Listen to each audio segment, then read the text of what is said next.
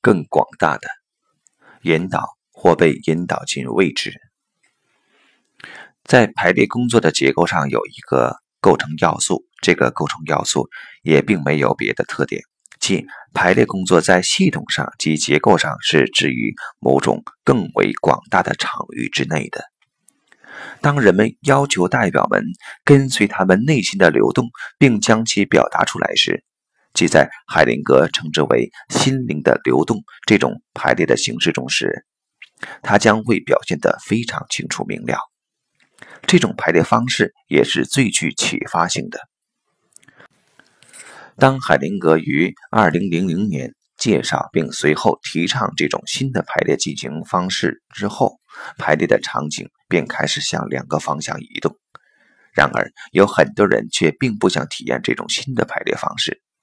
毋庸置疑的是，他肯定在排列的过程中扮演了一个角色，而海灵格没有将其进行广泛而持续的宣传。不过，这并非全部。在此过程中，一些事情变得异常清晰。如果人们想要看见他们的话，其实他们在很早以前就可以被看见了。治疗师放弃了对治疗过程的控制，而将主导权交给了在排列过程进行中的某种更为广大的场域和力量。这当然会引起恐惧。特别是在德国，首先是当没人知道且没人能够解释，在这更为广大的场域的后面究竟隐藏着什么东西时，人们便会感到恐惧。海灵格称其为心灵，而在当时对于许多人而言，这种说法却是含糊不清的，尤其是他有时称为家庭的心灵，有时又称为伟大的心灵。有时干脆简单地说心灵。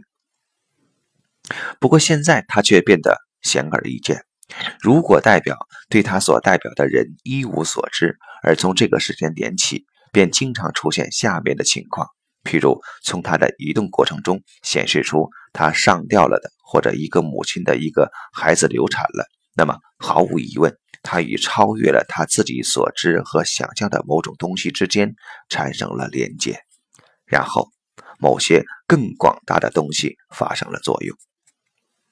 而且人们也不能够再将所发生的一切解释为来自于一个组群的压力场域，因为这个代表是独自一个人站在那里的。正如所说的那样，这种情况在很早以前就已经不容忽视。譬如，如果有人对询问者说：“除了我以外，还少了某个人。”这即使显示出，在这个家庭里还存在着一个被遗忘了的人，例如是一个出生时便死亡的婴儿，或者是很早夭折的孩子，或是来自另一段非婚关系的私生子。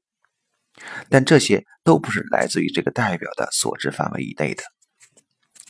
但是在过去，只要按住将他内在的家庭画面仪式化的排列出来。并且，治疗师通过积极的干预、询问以及变换排列位置和公式化的语句等方式加以引导，人们还能停留在这种想象当中，即案主与治疗师在这里将共同做一些东西。在此过程中，他们会得到来自一个被称为家庭心灵的未知空间所给予的奇妙的支持。然而，随着这种心灵的流动，这一切。已经结束了。现在人们已经再不能够忽视这个事实，即排列的过程既不在案主手中，也不在治疗师的手中。